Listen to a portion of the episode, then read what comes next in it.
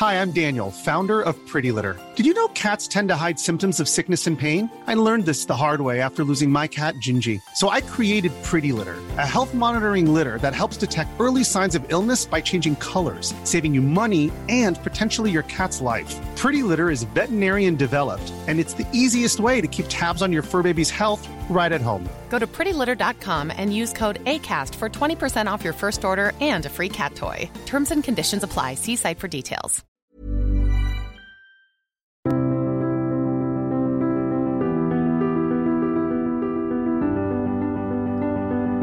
Bienvenue pour une nouvelle émission de Conflit. Je vous rappelle que vous pouvez, outre ces podcasts, retrouver Conflit en kiosque avec actuellement un dossier sur la géopolitique de l'alimentation ainsi qu'un hors-série qui est consacré au programme du bac des élèves de terminale. Et puis nous avons le 15 octobre un hors-série qui paraît sur l'aviation militaire et notamment une réflexion sur les évolutions de la stratégie militaire pour demain à l'échelle des 20 prochaines années. Nous allons rester cette semaine dans le cadre de la stratégie, de la réflexion militaire aussi, pour évoquer un, ouvrage qui est assez original, euh, parce qu'il actualise euh, la pensée d'un militaire et d'un chef d'État qui est celui du général de Gaulle, mais qui est traité justement à l'aube euh, des questions militaires d'aujourd'hui. Pour en parler, je reçois le général Nicolas Lenen. Bonjour. Bonjour. Merci beaucoup d'avoir accepté notre invitation. Vous êtes général de l'armée de terre, vous avez êtes passé par, par Saint-Cyr et l'école de guerre et vous avez exercé plusieurs responsabilités euh, au cours de votre carrière militaire. Et vous venez de, de publier un ouvrage qui est assez original, même extrêmement original, qui s'appelle La coup d'épée, dans lequel vous reprenez euh, l'ouvrage euh, connu du général de Gaulle, où vous en gardez la, carcasse, à savoir le plan, et vous en avez complètement changé la chair, puisque vous avez repris euh, différentes citations du général de Gaulle euh, dans ses discours, dans ses textes, tout au long de son activité euh, politique et économique, pour réécrire l'ouvrage, mais uniquement avec des citations du général. Donc c'est un exercice de composition où c'est vous qui écrivez mais avec les propos euh, et les morceaux de texte et de pensée conçus par un autre. Euh, ce qui fait un ouvrage assez unique en son genre, qu'on n'a pas l'habitude euh, de trouver. Alors pour nos auditeurs, évidemment, toutes les références peuvent être visibles sur le site internet de Conflit. Pourquoi avoir composé un tel ouvrage et, comment est-ce qu'on organise cet ouvrage, ce qui suppose par ailleurs une très bonne connaissance de l'œuvre de, de celui qu'on est en train de traiter?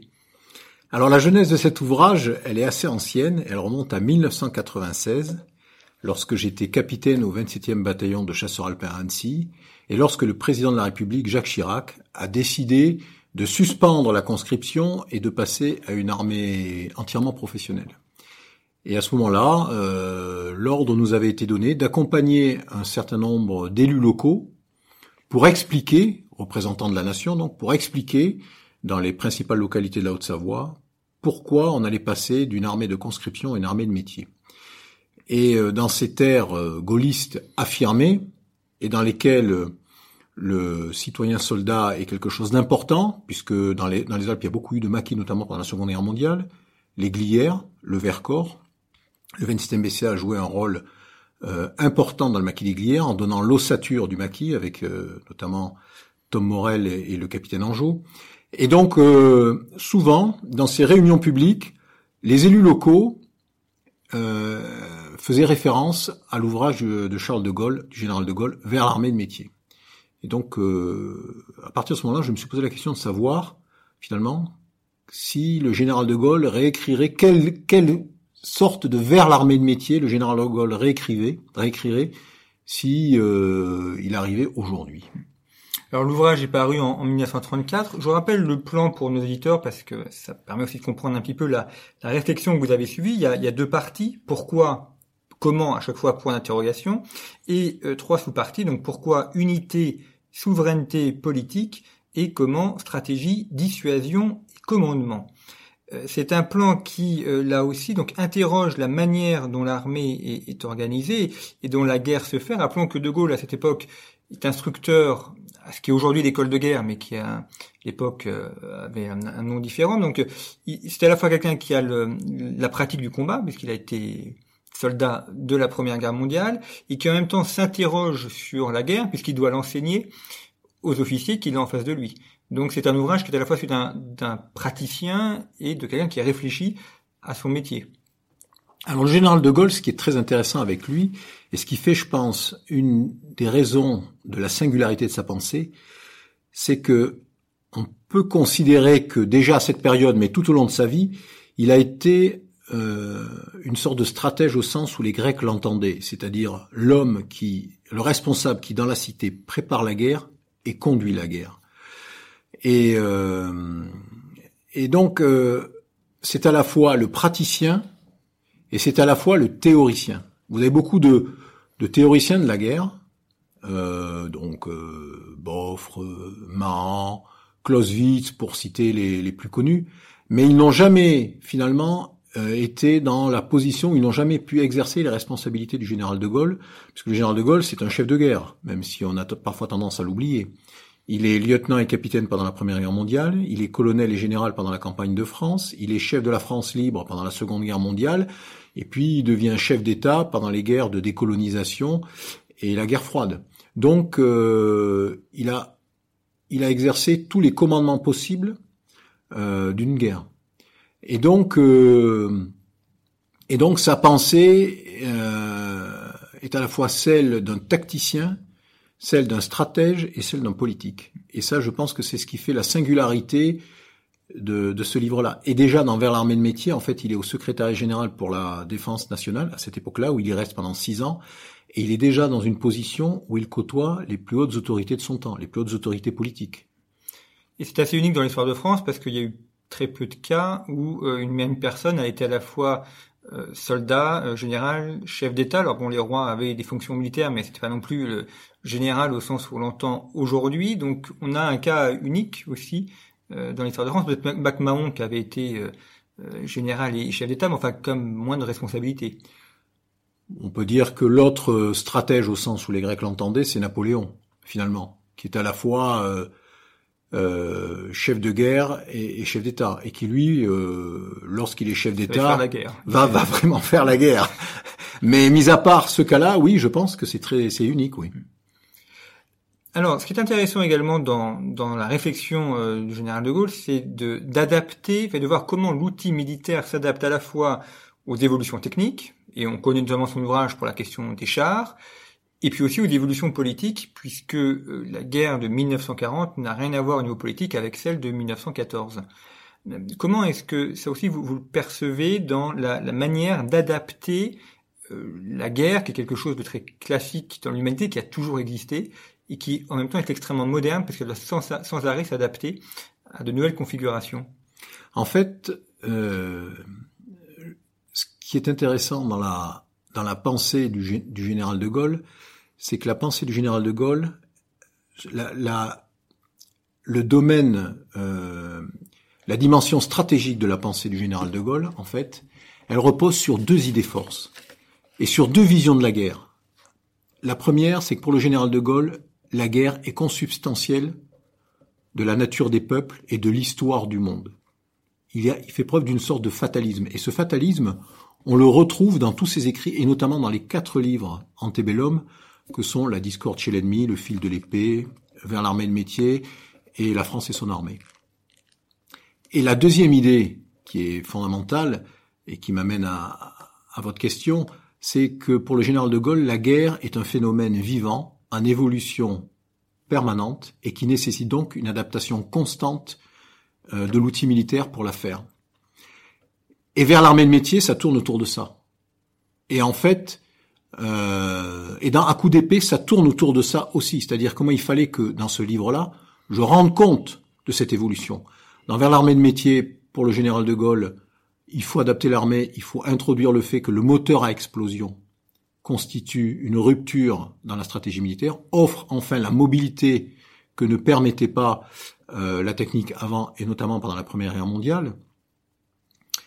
Et dans À coup d'épée aujourd'hui, euh, en reprenant donc euh, ce qu'il a écrit entre 1940 et 1968, ce qui est au cœur de la stratégie, c'est la dissuasion nucléaire.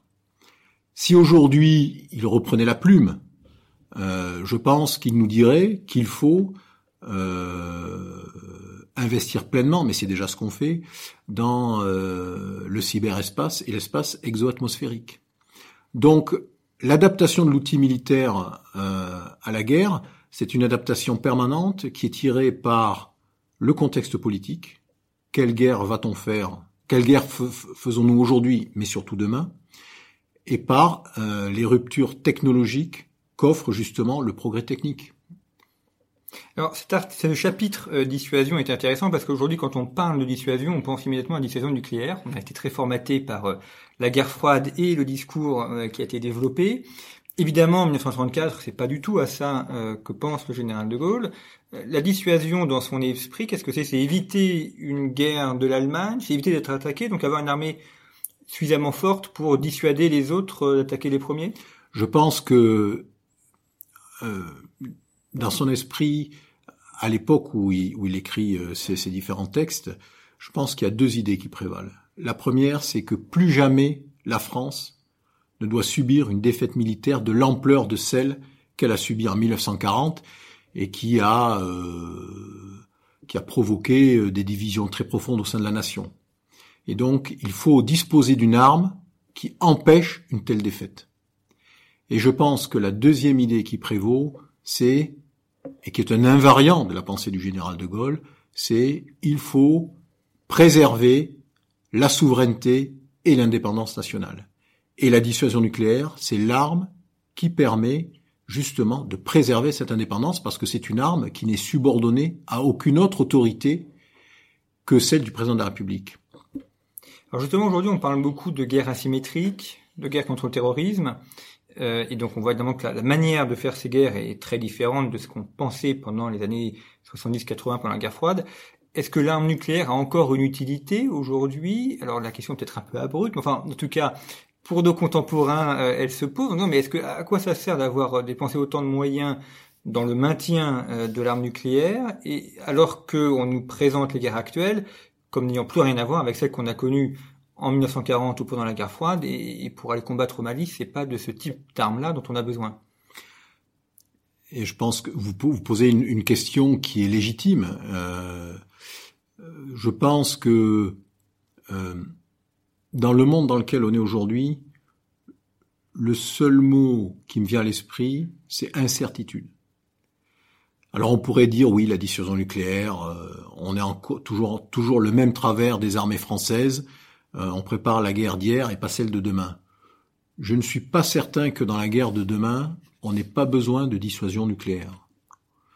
On est quand même en train d'assister à un, délitement, ou en tout cas une transformation de la nature des alliances, y compris euh, dans le camp occidental, notamment au sein de l'OTAN, dont on voit quand même qu'il y a un certain nombre de, tiraillements, que le président de la République a souligné d'ailleurs.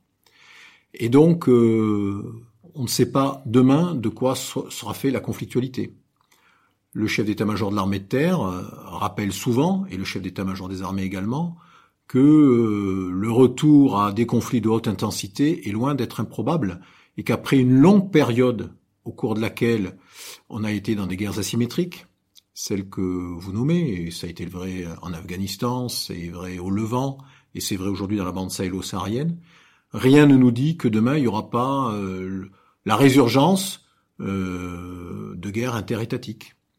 Et même dans les guerres euh, asymétriques, on constate un durcissement des, des, conflits, un durcissement des opérations, avec un ennemi qui dispose de capacités qu'il n'avait pas autrefois. Alors évidemment, c'est sûr que quand on est au Mali, on peut se demander à quoi sert l'arme nucléaire. Mais euh, moi, j'ai appris au cours de mes 30 ans de carrière qu'il ne fallait jamais dire jamais, vous voyez. Voilà.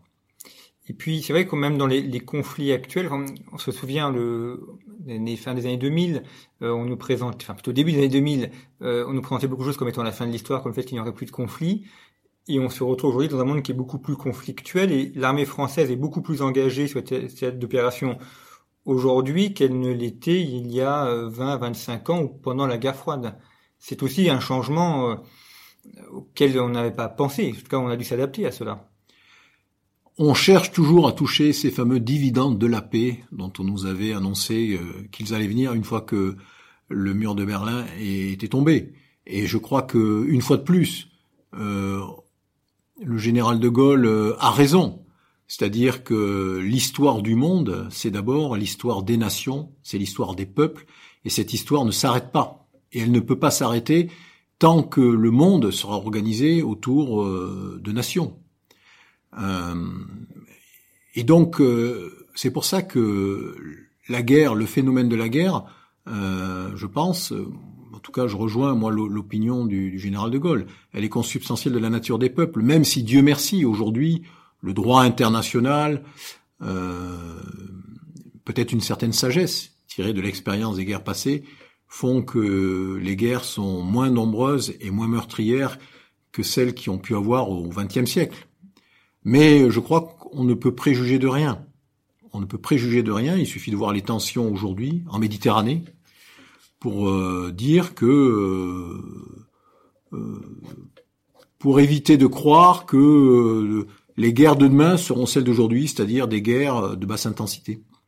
Alors vous dites que vous avez, vous avez commencé à, à, réfléchir, à travailler à ce livre au moment où on est passé de la conscription nationale à, à l'armée de métier, justement. Or aujourd'hui, euh, la, la, disparition notamment du service national fait qu'il y a une grande partie de la population euh, pour lesquels euh, l'armée est un monde complètement inconnu, puisqu'ils n'ont même pas eu le, contact euh, de ces quelques mois, ce qui fait que le, expliquer la chose militaire devient de plus en plus compliqué pour des gens pour qui c'est un monde vraiment à part. Comment est-ce qu'on peut aujourd'hui, et on va revenir justement à, cet ouvrage du, général de Gaulle, arriver à faire cette unité et, et à comprendre à quel point l'armée est un élément important de la nation, non seulement pour euh, assurer la sécurité première des personnes, euh, mais aussi euh, dans la fonction politique même. Qui est, le rôle du politique est d'abord de conduire la guerre et, d'assurer la protection de sa population. Alors d'abord, moi, je, je, pense que ça n'est pas parce qu'il n'y a plus de que le service national a été suspendu.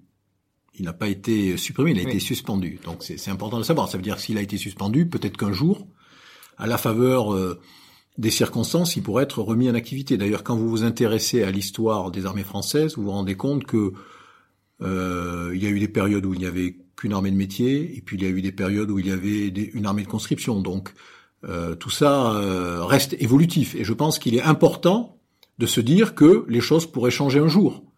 Peut-être pas à mon horizon visible à moi, peut-être à l'horizon de mes enfants ou de mes petits-enfants, mais rien n'est jamais gravé dans le marbre. Mais ça n'est pas parce que les gens ne font plus le service militaire que je, pense que les, Français n'ont pas conscience du rôle de leurs armées euh, dans la résolution des crises et pour la défense des intérêts. Euh, je pense que les armées n'ont jamais eu autant d'opinions favorables au sein de la population. Je pense au contraire qu'il y a une véritable attente des armées. il y a une véritable attente euh, des Français. Les Français souhaitent que leurs soldats soient présents autour d'eux, au milieu d'eux, pour les protéger, et que ce soit sur le territoire national ou à l'étranger. Donc moi, je, je, je, ne sens pas cette euh, de, je n'ai pas l'impression que le lien armée-nation soit un lien distendu, alors qu'on le craignait un peu euh, dans les années euh, au début, au début de la professionnalisation. Et puis, euh, il y a aussi un turnover important dans les armées. Euh, les soldats ne font pas toute leur vie dans les armées. 75% des militaires sont des contractuels. Donc, euh, ils étaient civils avant de devenir militaires et ils redeviennent civils une fois qu'ils ne le sont plus. Donc, il y a quand même des échanges euh, entre la société civile et le monde militaire. C'est avec des gens qui ont eu une expérience militaire et qui après, euh, absolument, oui. Alors dans le civil, euh, amènent aussi une partie de, de ce qu'ils ont appris. Tout à fait. Il y a aussi le rôle de la réserve euh, qui a été développé. C'est une manière d'assurer le lien entre la nation et l'armée. Oui, et d'ailleurs la, la, réserve est, est un, un, témoignage assez intéressant euh, de l'attachement des Français à, à leur armée et de la conscience qu'ils ont qu'en cas de crise, l'outil militaire est là. Et notamment après les attentats de 2015 il y a eu un afflux sans précédent de jeunes Français euh, pour s'engager dans la réserve. Donc je pense que cette conception, euh, d'ailleurs, euh, que le général de Gaulle a beaucoup mis en exergue au travers, notamment dans la France et son armée, où il dit la nation se mire dans son bouclier. Ben, cette idée, elle reste très vivante dans la société d'aujourd'hui. Ce qui est intéressant aussi, toujours dans ce rapport lien nation-armée, c'est que l'armée est une entreprise qui est extrêmement décentralisée. Il y a beaucoup, enfin, beaucoup de régiments euh, dans des villes de province parfois de petite taille, euh, ce qui contribue aussi à avoir un lien sur l'ensemble du territoire et pas seulement au niveau de la capitale. Euh, donc ça, ça contribue aussi à ce lien. On pense à Castres par exemple ou à Besançon. Enfin, il y a, y a, plein d'exemples comme ça de, de villes qui sont qui sont très unies à leur régiment de par l'histoire de celui-ci avec la ville et, et ça contribue à forger ce lien. Oui, et toutes les villes de garnison sont très attachés à, à leur régiment. Moi, j'ai eu la chance de commander le 27e bataillon de chasseurs alpins à Annecy. Euh, pour les Annéciens, le 27, ça fait partie du patrimoine de la ville, ça fait partie de la vie de la ville. Euh, toutes les prises d'armes ont lieu à l'extérieur euh, du quartier. La passation de commandement a lieu euh, sur euh, le plus beau site d'Annecy, qui est le paquier face au lac. Et il y a toujours du monde pour venir voir. Donc, euh, j'ai pas le sentiment que la professionnalisation ait amoindri le lien armée-nation, et je n'ai pas le sentiment que la professionnalisation ait fasse douter les Français de l'utilité de leurs armées. Alors, si je reviens au, au plan du général de Gaulle dans, euh, vers l'armée de métier, il y a le, le premier chapitre euh, qui est consacré à, à l'unité. Alors, on comprend évidemment dans ce contexte un peu compliqué des années 1930, avec beaucoup de dissensions politiques euh, en, France, et, on l'a vu notamment après pendant la Deuxième Guerre mondiale avec une situation de, quasi-guerre civile. Euh, en, quoi, là aussi, si on actualise euh, sa, sa pensée et son, son texte, en quoi euh, le rapport entre la nation et l'armée peut être un élément d'unité, et également en quoi l'unité est importante aussi euh, pour avoir des armées qui, qui soient opérationnelles et qui puissent gagner les guerres dans lesquelles elles sont engagées en fait, pour répondre à cette question, il faut revenir à Clausewitz et à sa remarquable trinité qui repose sur euh, finalement euh, euh, trois volets. Clausewitz explique que pour gagner la guerre, il faut qu'il y ait cohésion entre l'État, l'armée et sa population. Alors, le général de Gaulle, euh, il est clausewitzien, c'est-à-dire que comme tous les officiers de sa génération, il a lu Clausewitz même s'il ne le cite jamais dans ses écrits. Il le cite une fois, et d'ailleurs je l'ai remis dans le livre, hein, La guerre est un drame passionné, en disant que c'est Clausewitz, sauf qu'il s'est trompé, c'était de Jomini. Mais c'est la seule erreur que j'ai relevée dans, dans, la pensée du général de Gaulle. Mais euh, pour lui, il est évident que on ne peut pas gagner s'il n'y a pas un lien fort entre la population, son armée et l'État sachant que l'État doit être le garant, en tout cas dans un pays comme la France, de l'unité nationale. Je pense que cette idée, elle est encore au cœur du débat public. On l'a entendu récemment avec euh, euh, notamment le discours du président de la République sur le séparatisme.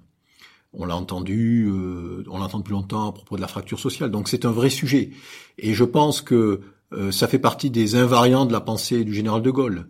Euh, l'indispensable unité de la nation, euh, l'exigence de souveraineté et puis euh, l'indépendance de l'outil militaire. Hein, c'est ce que rappelle d'ailleurs euh, Hervé Guémard dans, dans, la préface qu'il a faite du livre. Et donc, et je pense que pour le général de Gaulle, il faut qu'il y ait unité parce que c'est la première des conditions pour la victoire. On voit aussi, à travers cette question d'unité, une, une, adaptation régulière de l'armée, alors certes aux nouvelles techniques, aux nouvelles donnes euh, géopolitiques. Mais on voit aussi dans, dans son enseignement récemment, euh, il y a une réforme ou une adaptation euh, de, des écoles spéciales militaires de Saint-Cyr. Euh, il y a aussi une réflexion sur la, la formation des, des, sous-officiers. on voit que l'armée est aussi constamment en, en réflexion, en, en nécessité de, de, de s'adapter à la manière de former l'ensemble de ses soldats, euh, sous-officiers comme officiers. Mais l'armée, elle a retenu, euh, là encore, une, une des leçons euh, de la pensée gaulienne en matière de stratégie militaire. Le général de Gaulle écrit un livre, un texte en 1921, je, oui, en 1921, qui s'appelle Préparer la guerre, c'est préparer les chefs. Et dans ce texte-là, il y a en gestation tout ce qu'il reprend ensuite dans le fil de l'épée.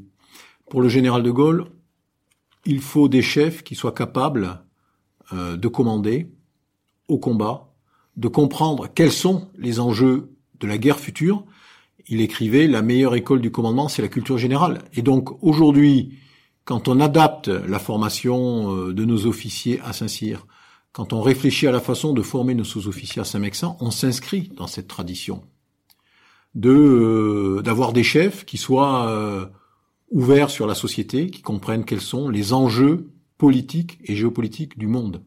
Pourquoi c'est important? Parce que tout à l'heure je parlais de la remarquable trinité clausewitzienne en parlant de l'indispensable cohésion entre l'État, la population et son armée. Il y a aussi une remarquable trinité euh, tacticienne qui fait que le chef militaire, c'est l'homme qui comprend quels sont les enjeux politiques, qui comprend quelles sont les capacités dont il dispose et qui comprend quels sont les modes d'action qu'il va choisir pour que tout ça soit parfaitement cohérent et euh, avoir sur le terrain des effets militaires qui soient en rapport et en proportion avec les enjeux politiques en jeu. il y a un chapitre également qui est consacré à, la stratégie, euh, chose évidemment indispensable et, et, fondamentale quand on conduit une guerre.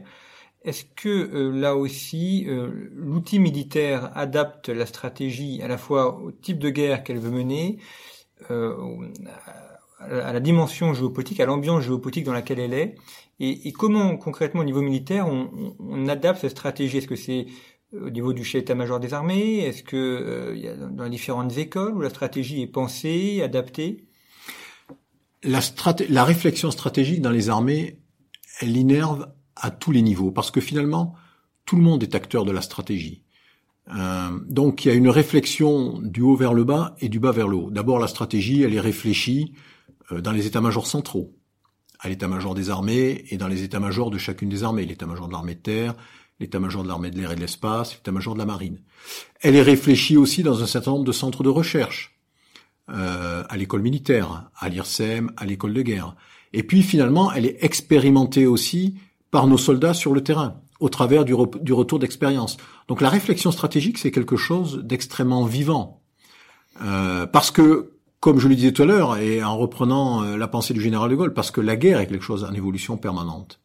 Ensuite, la stratégie, elle est conditionnée par deux choses. Elle est conditionnée par le contexte politique et géopolitique euh, dont vous avez parlé. Le but étant de comprendre vers quel type de conflit on s'oriente. Est-ce qu'on va continuer à faire des guerres de contre-insurrection dans lesquelles on est depuis la chute du mur de Berlin Ou alors la résurgence euh, d'un certain nombre euh, de menaces étatiques nous amènent vers des guerres euh, plutôt symétriques? Aujourd'hui, on a un peu le sentiment, comme je le disais tout à l'heure, que les conflits de haute intensité euh, ne sont plus des hypothèses, de simples hypothèses. Et puis, la, la, réflexion stratégique, elle est aussi tirée par le développement des capacités, et notamment par les évolutions technologiques. Euh, l'irruption de l'intelligence artificielle, euh, la robotique, euh, la miniaturisation, l'hypervélocité, tout ça, toutes ces avancées, tout ce progrès technique qui constitue aujourd'hui un certain nombre de ruptures qu'il faut prendre en compte pour conserver la supériorité opérationnelle. Au cours de votre carrière, c'est à peu près une trentaine d'années que vous êtes dans l'armée, quelles sont les, évolutions majeures que vous avez vues et également, euh, quels sont les, éléments enfin, vraiment invariants que vous avez pu constater ou indépendamment des événements, il y a des choses qui restent, qui sont euh, l'invariant de la chose militaire? Je pense que l'invariant de la chose militaire, euh, c'est l'invariant de la tactique depuis que l'homme fait la guerre, on va dire, de façon rationnelle. Donc, probablement euh, à partir de la préhistoire, à partir du moment où l'Homo sapiens arrive sur Terre, je pense que l'homme, à partir du moment où il a fait la guerre, il a cherché trois choses. Il la première chose qu'il a cherché, c'est la puissance de feu, la puissance de ses armes. Donc au départ, ce sont des armes de jet, et puis on, a, on invente la poudre noire, et donc ça arrive à la puissance, on arrive à la puissance de feu. La deuxième chose qu'il a cherché à faire, c'est la protection, pour se mettre à l'abri des coups de l'ennemi. Et la troisième, c'est la mobilité. Donc au début, il fait la guerre à pied, puis il fait la guerre à cheval, en tout cas, euh, ou sur des éléphants. Et puis ensuite, il invente le char, et puis arrive le moteur à explosion, et ainsi de suite. Donc ça, c'est les trois invariants de la guerre. Moi, la rupture que j'ai pu connaître, je pense que le tournant dans la tactique, c'est euh, deux choses. C'est d'abord la précision de l'armement, c'est la révélation de la guerre du Golfe, lorsqu'on découvre euh, au travers des frappes américaines que on est capable de tirer depuis un avion un missile qui est capable de rentrer par la fenêtre euh, d'un bâtiment. Je pense que c'est la première des révolutions. Et la seconde révolution à laquelle moi j'ai assisté, c'est évidemment la mise en réseau du combattant, la numérisation du champ de bataille. Euh, ce qui m'a frappé quand je suis revenu au 26e BCA, que j'avais quitté euh, dix ans plus tôt, quand j'étais lieutenant chef de section, il y avait euh, quatre personnes qui avaient la radio, c'était le chef de section et ses trois chefs de groupe. Quand je suis revenu au 26e BCA, tous les soldats avaient une radio, tous les soldats avaient un moyen de vision nocturne, tous les soldats avaient des aides à la visée. Donc la révolution des affaires militaires à, à, à l'échelle de ma carrière, ce sont ces deux points-là. La précision et la mise en réseau du combattant. La précision des armes et la mise en réseau des combattants. Et on a des armes qui sont de plus en plus technologisées, de plus en plus techniques. Euh, on suppose aussi que pour organiser tout ça, pour être le chef d'orchestre de tout ça, ça va être aussi assez compliqué parce que entre euh, une opération, les troupes au sol, euh, la marine, l'armée de l'air, le, commandement central, euh, arriver à ce que tout s'organise bien, à ce que tout puisse se faire. On sait bien, enfin, toute l'expérience de la technique, que quand ça marche bien, c'est impeccable, mais que ça peut rapidement se gripper et que pour rien ne fonctionne. comment est-ce qu'on arrive à ce que justement la, complexité n'aille pas, ne, ne, vienne pas gripper l'ensemble du processus d'organisation? C'est une question fondamentale que vous posez dans le sens où finalement la clé de voûte de la supériorité opérationnelle, c'est la supériorité décisionnelle. Mais ça, c'est vrai aujourd'hui, comme ça l'était à l'époque de Napoléon, par exemple. Pourquoi Napoléon surclasse les armées ennemies? Parce qu'il a une organisation d'état-major qui est supérieure à celle de ses ennemis. Jusqu'à ce que ses ennemis finissent par s'organiser comme lui. Il y a bien sûr l'invention du corps d'armée qui lui permet une mobilité, ainsi de suite, il y a les canons de campagne qui lui donnent une puissance de feu, c'est vrai. Mais c'est d'abord la supériorité décisionnelle d'un homme qui a compris avant les autres comment il fallait faire la guerre moderne. Et aujourd'hui, c'est le même enjeu. Les opérations sont devenues extrêmement complexes. L'enjeu d'aujourd'hui et de demain, c'est comment on acquiert la supériorité décisionnelle qui permet de décider mieux et plus vite que l'ennemi. Moi, je commande un organisme qui est au cœur de cette problématique. Et cette supériorité décisionnelle, elle passe par euh, des outils, l'appropriation de l'intelligence artificielle, qui permet notamment de trier euh, une grande masse de données euh, et d'aller à l'essentiel. Ça ne veut pas dire que l'intelligence artificielle décidera demain la place de l'homme, ça veut dire qu'elle lui permettra de décider plus rapidement, et donc, euh, ça passe par là. Mais c'est vrai que celui qui n'a pas la supériorité décisionnelle ne peut pas avoir la supériorité opérationnelle. En France, on a un système de commandement qui est extrêmement centralisé et pyramidal. Le président de la République est chef des armées, il y a chef d'état-major des armées, euh, donc ça doit faciliter aussi la, la prise de décision. Alors c'est une fois de plus un héritage de la pensée du général de Gaulle. Dans la pensée stratégique du général de Gaulle, il y a il y a cette idée qu'il faut une cohérence absolue entre le niveau politique, entre les trois niveaux de la guerre, le niveau politique, le niveau stratégique et le niveau tactique.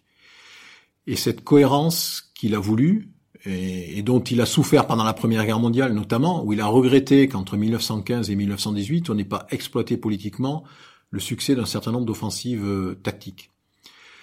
Cette cohérence absolue, il l'a voulu, euh, notamment en décrivant, en, créant la chaîne de commandement que vous venez de décrire.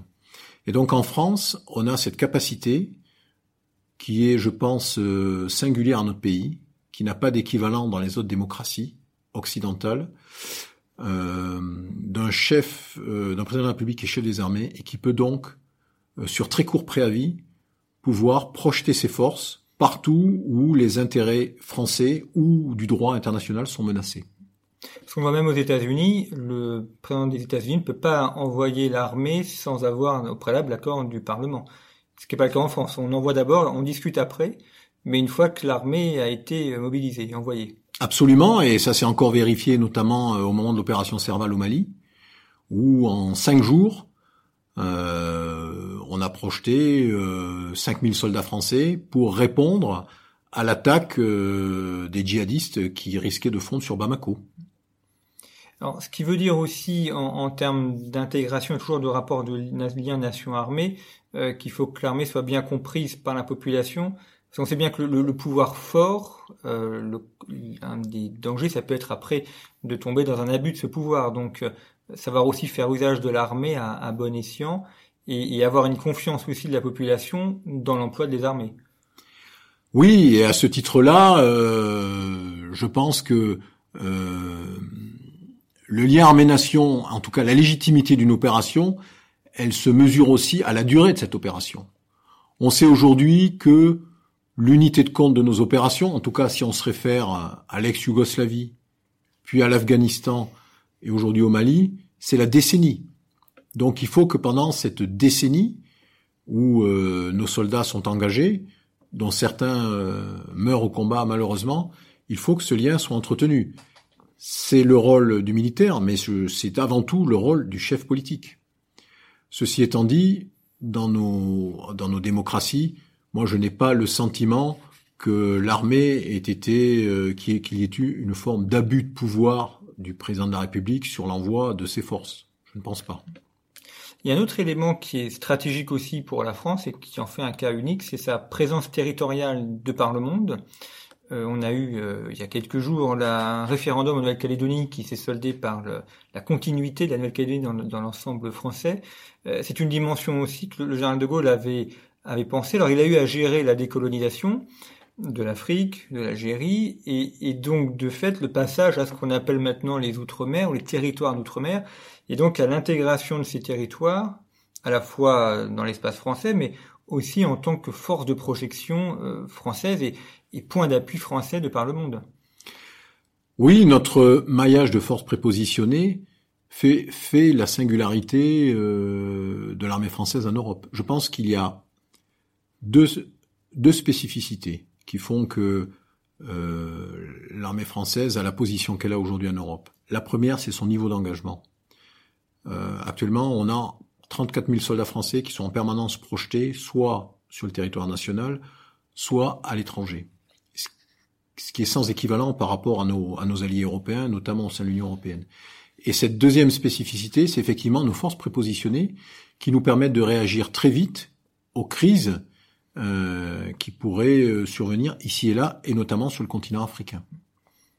Alors faire des prévisions, c'est toujours quelque chose qui est un peu difficile, mais euh, Général de Gaulle, justement, dans son ouvrage vers l'armée de métier, essayait de penser la, l'évolution de l'armée, notamment avec l'introduction des tanks. Euh, pour ce qui concerne l'armée de terre, qu'est-ce que vous voyez comme étant les, les grands enjeux, les grands défis qui, qui vont peut-être faire évoluer l'armée de terre, ou qui, qui vont l'obliger à évoluer pour répondre à des évolutions techniques, à des stratégies. On parle beaucoup du cyber, par exemple. On parle beaucoup de, des liens entre euh, l'air, euh, la mer, la terre, enfin toute cette coordination. quels sont pour l'armée de terre les, les, principaux défis des années à venir? Je pense que le, le, les principaux défis pour l'armée de terre, euh, ce sont ceux d'ailleurs que répète le chef d'état-major de l'armée de terre très régulièrement. D'abord, c'est le défi de la haute intensité. Il faut que l'armée de terre et les autres armées d'ailleurs, parce que je pense que ça n'est pas que le sujet de l'armée de terre, euh, se prépare à pouvoir faire face à un conflit de haute intensité. Euh, ce qu'elle n'a pas fait depuis euh, depuis la, de, depuis la fin de la guerre froide. Donc euh, et, et, donc ce, ce défi de la haute intensité, ça suppose deux choses. D'abord, ça suppose une masse critique pour être capable d'opérer dans la durée, et puis ça suppose une capacité d'intégration euh, ce que vous avez dit d'ailleurs, ce, que vous avez souligné, dans votre question, une capacité d'intégration, c'est-à-dire une capacité d'intégration des capacités venues des autres armées. Le combat de haute intensité, c'est un combat interarmé, toujours, avec des capacités maritimes, euh, des capacités euh, aériennes, des capacités cyber, des capacités venant de l'espace exo-atmosphérique, et donc donc c'est ça, le conflit de demain, c'est un conflit dans lequel il faudra se battre dans tous les champs, dans les champs physiques, terrestres, aériens et maritimes, mais aussi dans un certain nombre de champs plus immatériels, et notamment le cyberespace.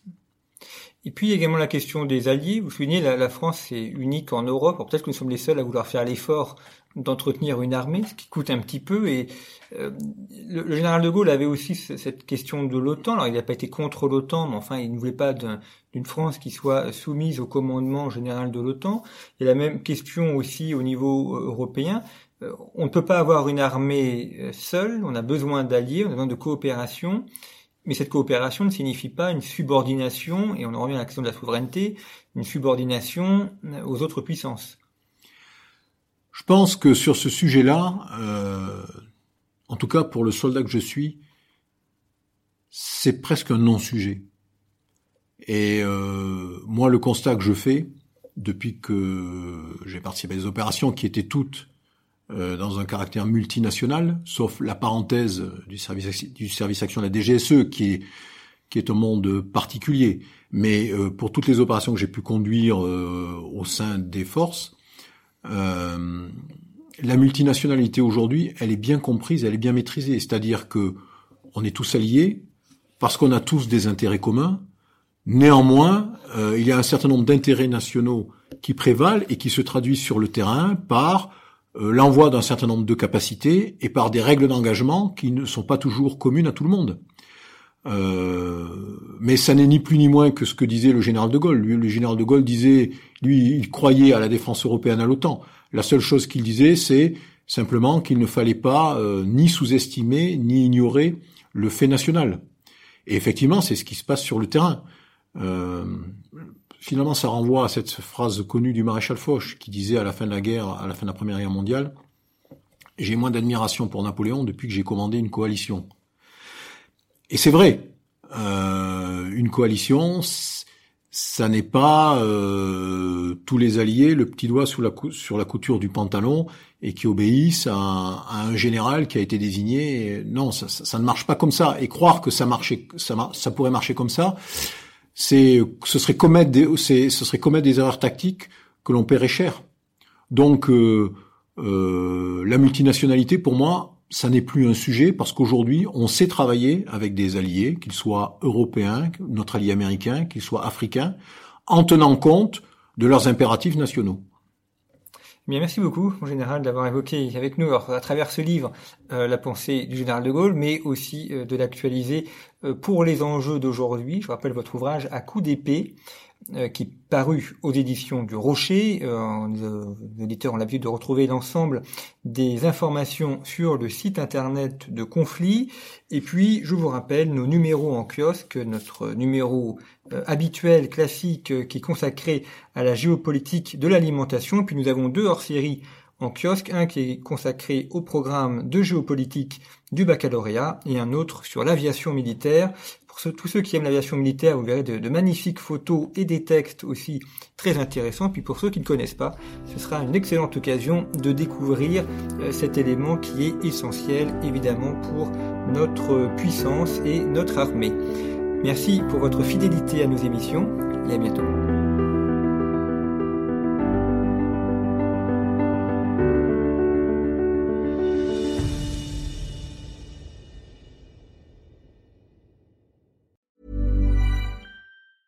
Hey folks, I'm Mark Marin from the WTF podcast and this episode is brought to you by Kleenex Ultra Soft Tissues your ally to help tackle your allergy symptoms this season. I love the change of seasons, but nobody loves pollen and all those other things floating in the air that make you sneeze during this nice weather. Kleenex Ultra Soft tissues are hypoallergenic and allergist approved. So fight back against watery eyes and runny noses without worrying about irritating your skin. For this allergy season, grab Kleenex and face allergies head on.